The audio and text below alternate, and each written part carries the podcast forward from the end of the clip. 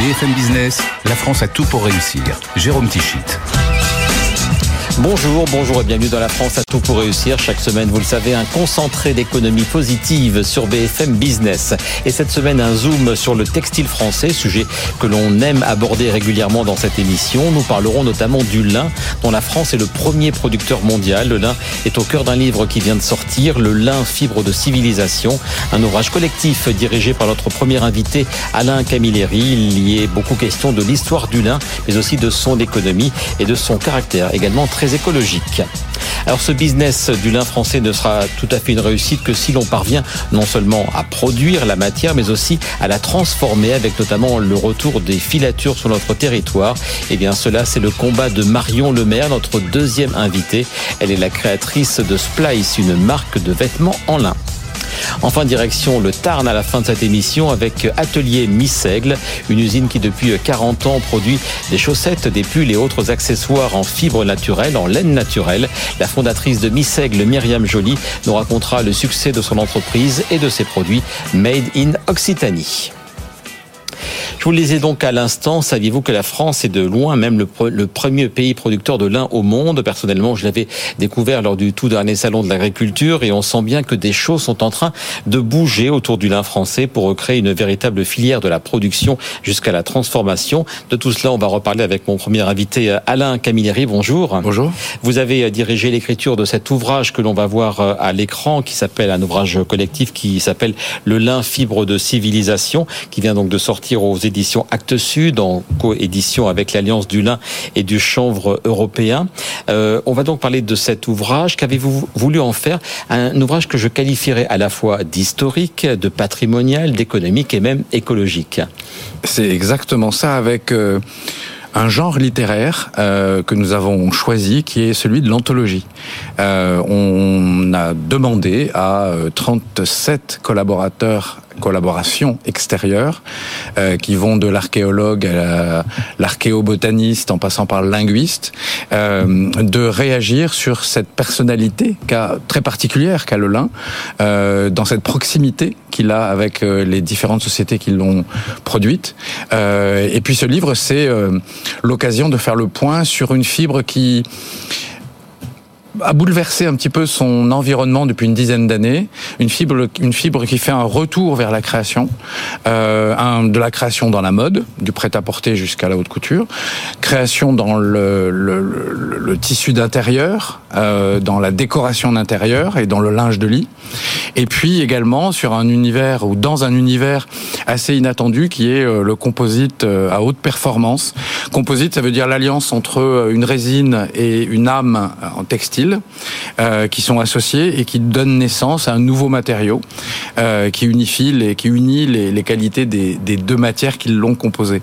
Et l'on reparlera, pardon, voilà, de tous ces de tous ces usages plus contemporains. Si on remonte à l'histoire, moi je me, je me suis rendu compte que c'est un matériau, c'est c'est c'est une matière utilisée depuis le néolithique, donc on est là plusieurs milliers d'années avant notre ère même. Hein. C'est vraiment quelque chose de très ancien et d'utilisé depuis très longtemps. Tout à fait.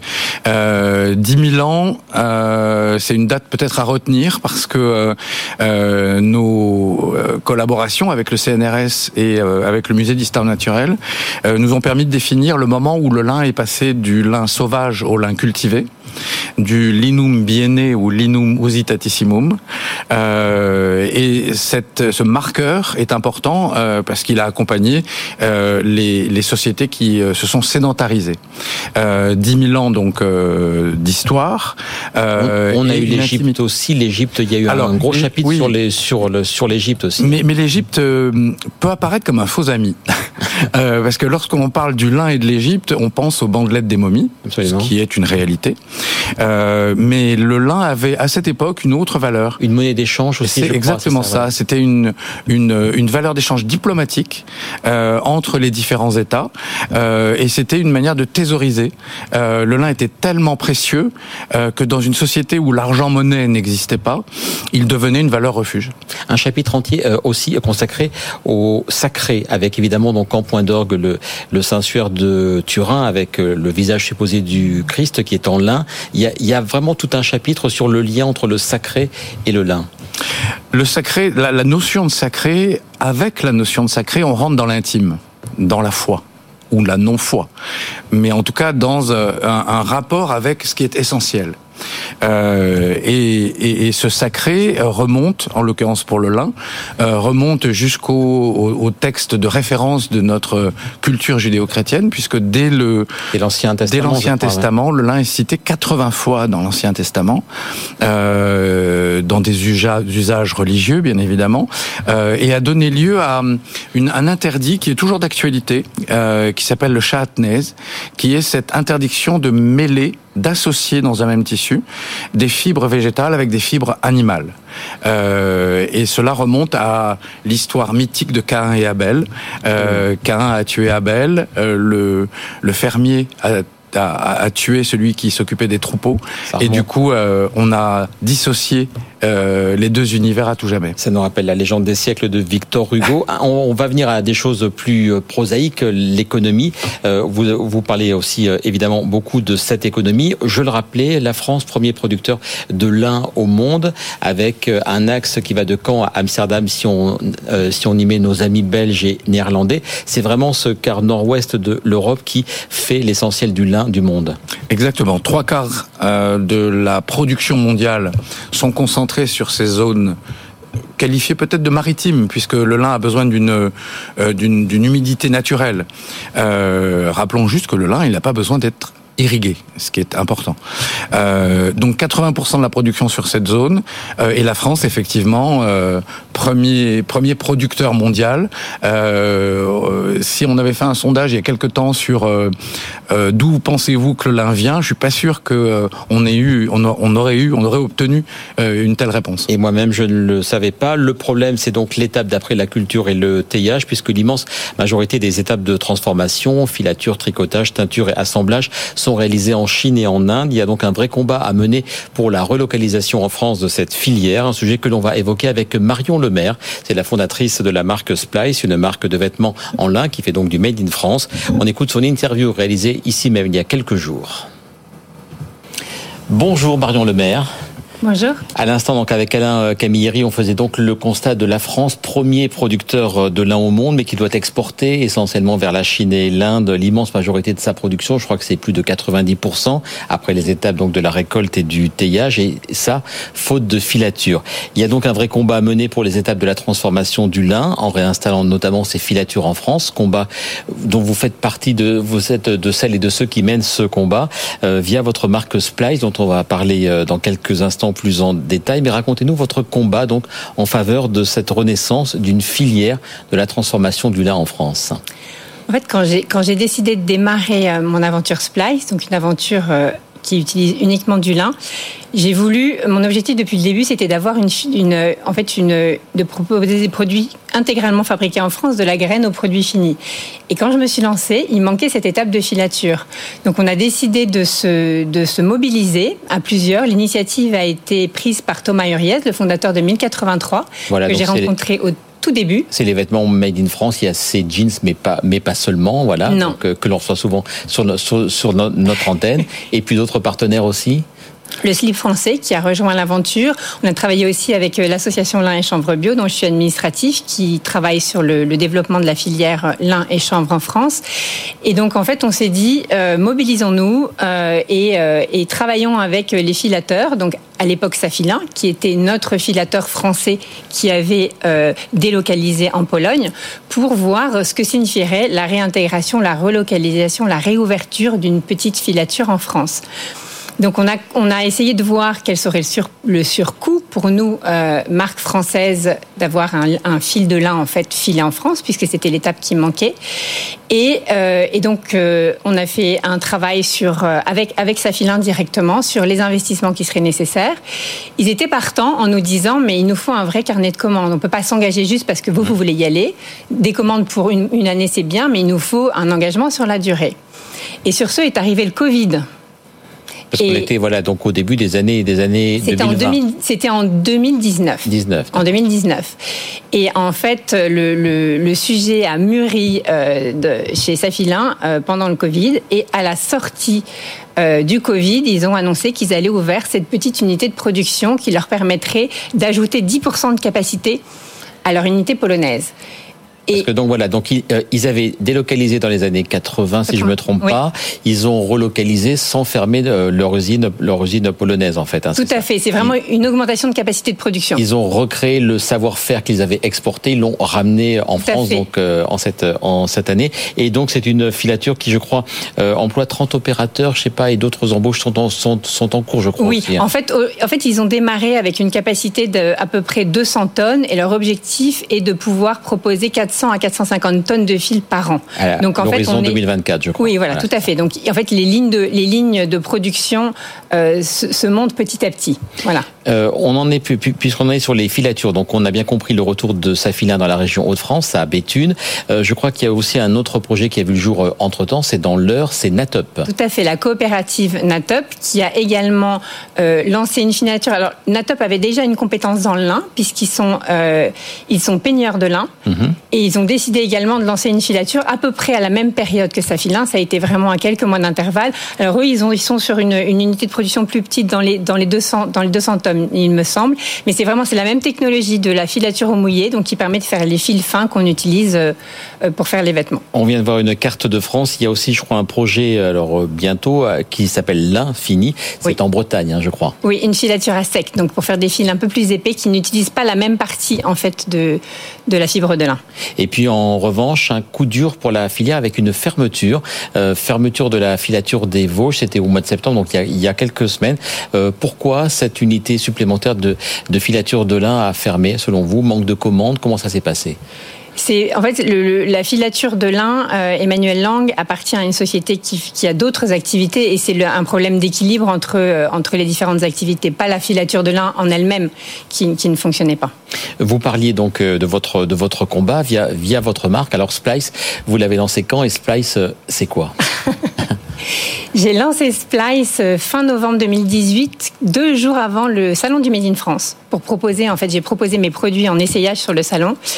Euh, splice, ça veut dire rabouter, c'est un terme qui est utilisé dans les filatures de lin, et c'est le, geste, enfin, c'est une machine, en fait, qui, qui relie la fin d'une bobine avec le début de la bobine suivante. Et c'est pour moi un signe de rassemblement de savoir-faire, en fait, qui montre que derrière mes produits, il y a énormément de savoir-faire, que chaque maillon de la chaîne est important, de celui qui plante la graine à celui qui va euh, coudre l'étiquette sur le t-shirt une fois qu'il est terminé. Et les étapes de la chaîne, on va avoir une autre carte de France. Vous travaillez avec quel type d'entreprise et elles sont euh, situées où?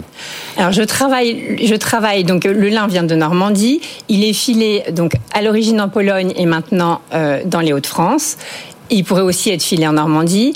Il est tricoté, teint à Troyes et la confection est faite à Troyes également, sauf pour mes chemises qui, elles, sont confectionnées dans les Deux-Sèvres. Et au total, combien de pièces Est-ce qu'on peut donc avoir une idée de votre gamme et de votre chiffre d'affaires aussi? Est-ce que, est que ça fonctionne bien?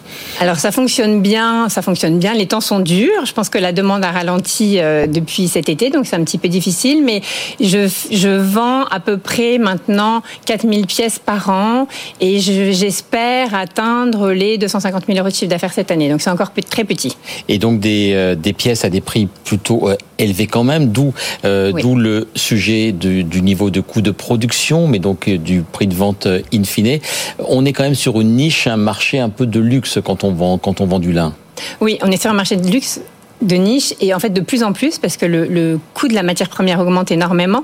Le lin est une plante euh, Enfin, le lin est une plante qui ne nécessite pas de traitement ou très peu, donc qui est vraiment qui vit en fonction de de, la météo. Mhm. Donc les agriculteurs doivent s'adapter en permanence. On a des dérèglements climatiques depuis quelques années. Et moi, depuis que j'ai démarré il y a quatre ans et demi, les, les rendements des récoltes baissent chaque année. Donc, la demande n'ayant pas encore beaucoup baissé, les prix euh, ne cessent d'augmenter. Donc, on a vraiment un coût de revient, un coût de matière première qui augmente euh, très très régulièrement et fortement. Il nous reste un peu moins d'une minute. On a parlé de l'initiative L'Impossible avec 1083 et le slip français. Quels sont les autres acteurs de l'économie avec lesquels vous collaborez dans ce combat pour euh, les filatures de lin en France? Alors, mon label Origine France Garantie, dont Gilles Attaf est le président, et Gilataf, en tant que Gilataf, m'a énormément aidé depuis le début euh, à rencontrer des gens dans l'écosystème du Made in France, à trouver de potentiels clients, à me rassurer sur mes gammes, Euh, et essentiellement, c'est essentiellement vraiment Origine France Garantie, Gilles Lataf et, et Thomas Uriès et mon association La Chanvre Bio qui me permettent d'apprendre à connaître la matière, être en contact avec les agriculteurs, qui me permettent de comprendre comment la matière est cultivée, transformée, maîtriser toutes mes étapes de transformation. Et il y a aussi euh, une plateforme bleu blanc lin avec Chanel, Louis, Louis, Vuitton et Saint-James notamment. Donc vraiment un mouvement, on, on va dire assez fort. En quelques secondes, est-ce que vous êtes donc optimiste sur ce combat que vous menez depuis plus de 4 ans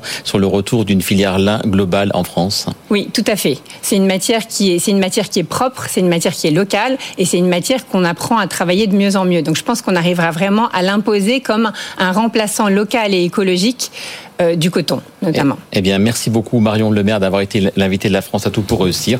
On retrouve tout de suite Alain euh, Camilleri pour la suite donc de cette émission euh, spéciale consacrée au lin, mais aussi plus globalement au textile français.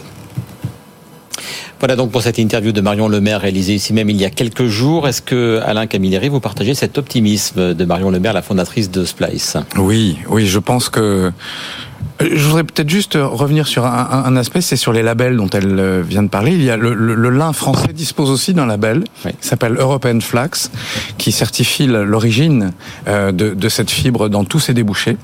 Euh, et puis ce qui, est, ce qui, était, je trouve, très touchant et très important dans ce qu'elle vient de dire, euh, c'est lorsque vous avez marqué, montré la carte la carte oui. des, du réseau des savoir-faire.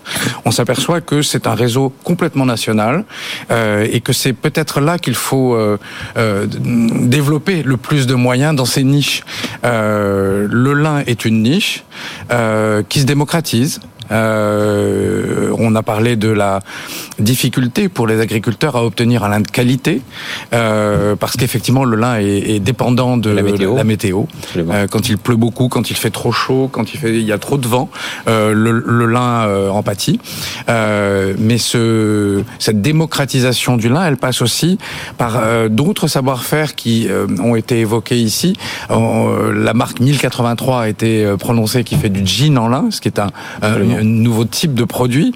Euh, et puis, il faut pas oublier une autre euh, branche de développement euh, qui est la maille de lin, euh, qui, est, qui sont ces jerseys de lin euh, qui euh, maintenant se trouvent dans toutes les niches, dans toutes les, les, les niveaux de gamme euh, pour le consommateur. Et puis donc parmi les autres axes de développement, vous en avez, vous en avez d'ailleurs parlé juste avant la diffusion de cette interview, ce sont les matériaux composites et le, et le lin, certes, on en parle beaucoup sur les vêtements, c'est de la déco, mais c'est aussi beaucoup, beaucoup d'autres possibilités, lesquelles par exemple, elles sont largement citées dans le livre Alors, lin, fibre de civilisation. Effectivement, composite tissu, résine, nouveaux matériaux. Juste un clin d'œil historique. Euh, le premier composite euh, qui existe, c'est un composite que portait Alexandre le Grand. C'était une armure en lin euh, faite avec du, des tissus en lin. Voilà, c'était juste un petit clin d'œil. Euh, aujourd'hui, euh, on peut aller sur des matériaux, des matériels sportifs. Dans, dans, le sport, avec les raquettes, avec les skis, avec, avec les paddles, et avec le, tout ce qui touche à la mobilité. les glissières de sécurité aussi, j'ai vu exactement, pour les autoroutes. Exactement, la liste est infinie. Euh, on peut même aller dans l'espace avec. Enfin, y aller. Non, on, on, peut se servir du lin pour pour démontrer son utilité. Voilà, dans, dans des accessoires qui vont dans l'espace. Eh bien, tout ça, donc on le retrouve tout ça et bien d'autres euh, aspects, les aspects donc on lisait historiques, patrimoniaux, mais aussi écologiques dans cet ouvrage collectif. Donc le lin, fibre de civilisation, euh, paru aux éditions Actes Sud en coédition avec l'Alliance du lin et du chanvre européen. Merci beaucoup Alain Camilleri d'avoir été l'invité de la France à tout pour réussir. Et pour terminer cette émission, eh bien direction le département du Tarn, mais toujours pour parler du textile français. Bonjour Myriam Joly. Bonjour. Merci d'être en duplex de Burlatz, près de Castres. Vous êtes la présidente d'Atelier Missègle, que vous avez créé oui. il y a tout juste 40 ans, en 1983. Rappelez-nous tout d'abord le cœur d'activité de Missègle. Alors donc moi, il y a 40 ans, j'ai démarré, je suis éleveuse au départ. Hein. Donc euh, on vient de parler de la filière du lin, maintenant on va parler de la filière de, des fibres animales. Donc euh, j'ai levé des, je suis allée chercher des chèvres au Texas pour produire du mohair en France, puisqu'on était déjà des consommateurs importants de mohair, mais on n'en produisait pas du tout en France. Et donc euh, ben, de fil en aiguille, si je peux dire, euh, à partir de l'élevage, j'ai aujourd'hui une petite entreprise où 50 personnes euh, tricotent en fait. Donc nous tricotons des chaussettes, des pulls, des accessoires. Donc d'abord en, en mohair, qui est notre fibre de prédilection, donc historique et, et de cœur. Et puis également dans d'autres matières animales comme le poil de yak, la laine de mouton bien sûr, et puis donc des fibres végétales aussi, puisque donc nous on tricote du lin depuis une dizaine d'années et on était faisait aussi partie des de ceux qui ont incité euh, Safilin à, à, monter leur, euh, leur, filature. leur, filature. Et donc, on a été d'ailleurs les premiers acheteurs de. Le premier lin qui a été filé en France est venu dans le Tarn. Voilà. Et il y a tout juste un an, Myriam Joly, le, le gouvernement nous incitait à être sobre énergétiquement. D'ailleurs, on l'a été avec une réduction significative des consommations d'énergie, notamment pour le chauffage. Les recommandations tombent pour cette, cette année. On nous demande de faire tout, tout aussi sobre. Et pour vous, c'est une bonne affaire parce qu'évidemment, on a envie de vêtements ou d'accessoires chauds, donc en laine notamment. Et ça, pour vous et pour le business, c'est plutôt bon. Absolument. Alors d'autant plus que nous, on est déjà sur des sur des filières très, enfin, on est dans, sur un, un, positionnement très écologiste depuis le départ, depuis 40 ans, si vous voulez. Euh, pour moi, l'écologie, elle est au, elle est au, au dans le dans l'ADN de l'entreprise. Euh, pour vous dire, on a tous nos toits qui sont équipés de panneaux solaires et on produit 60% de notre électricité. Euh, tous nos bâtiments sont en bois. Euh, enfin, on est dans une dans une démarche tout à fait euh, tout à fait sobre, enfin de recherche maximum de sobriété. Et euh, donc, euh, tous nos articles, euh, on cherche toujours la durabilité dans nos produits. Et donc, on a mis 4 ans au point euh, la chaussette la plus solide du monde. Voilà, et donc on est très fiers de ça et qui, euh, qui comment je dirais, un grand succès auprès de nos clients. Et donc j'avais vu, euh, vous me confirmez les chiffres, plus 60% de ventes fin 2022, début 2023, suite aux recommandations du gouvernement. À l'époque, 30 CDD de, euh, en intérim en plus des CDI. Ça a été vraiment un, un, coup de boost. Et plus généralement, comment vont les affaires? Je crois que vous annonciez 10 millions de chiffres d'affaires en 2022 est-ce que c'est la même tendance pour 2023 alors, on a eu, on a démarré de la même façon. On a eu un mois de septembre qui n'était pas très adapté, vous le reconnaîtrez. Il faisait très chaud. on produit, on produit en laine, alors, et, et, et, où on n'achète plus de laine, parce que donc on a des collections d'été où on travaille du lin, on travaille du chanvre aussi, du chanvre produit localement. Euh, donc, mais euh, effectivement, euh, en septembre, on n'achète plus de, de produits d'été et on n'achète pas de produits d'hiver si s'il fait chaud. Donc septembre, octobre n'ont pas été bons, mais là, les perspectives pour ce mois de novembre sont très bonnes aussi. Voilà. Quelques on chiffres que... et quelques chiffres clés, oui. pardon, voilà sur sur le nombre de paires de chaussettes que vous produisez par an, nombre de plus le nombre d'accessoires, il en faut pour aller vers les 10 millions de chiffres d'affaires. Ça fait un, sacré volume. Absolument, mais il faut aussi, on est 50, 50 personnes à travailler, donc voilà, il faut aussi, faut aussi faire du volume parce que parce qu'on tricote beaucoup, on, on coud, on, enfin voilà, on a toute une activité de, de, de fabrication qui, qui est importante. Donc on a 400 000, on sort l'an dernier, on a fait 400 000 paires de chaussettes, 50 000 pulls et 70 000 accessoires. Oui, donc c'est même c'est même plus que les chiffres que l'on vient d'afficher. Les, les chiffres sont plus élevés que ceux que l'on avait pour tout, tout ah ça. Oui, donc, voyez, vous... donc on est déjà mieux que, que ce et, que vous avez. Mais tant mieux. Nous, on est là pour parler de la France qui réussit.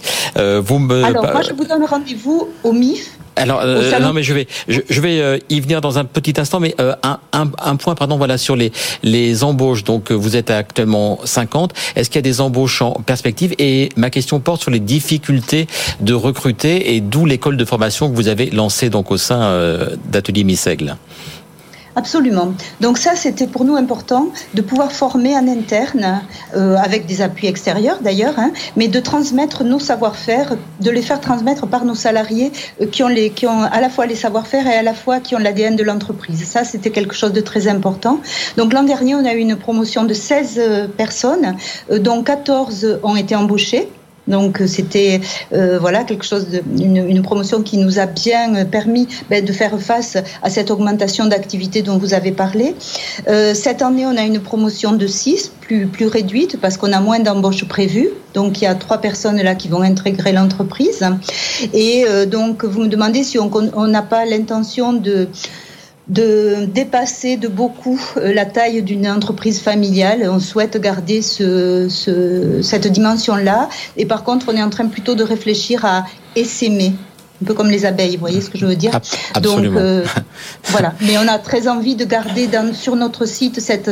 C'est pour nous très très important le, la, manière dont on travaille ensemble et la manière dont chacun peut se sentir euh, important dans une entreprise. Et bon voilà, d'après d'après ce que je ressens et ce que je peux lire aussi, euh, des entreprises trop grandes, c'est très difficile après de, de retrouver ce sentiment-là. En quelques secondes, très rapidement, la succession. Je crois que vos fils Gaëtan et Olivier travaillent à vos euh, côtés Est-ce qu'ils sont en train de reprendre l'entreprise que vous aviez euh, créée il y a, il y a 40 ans?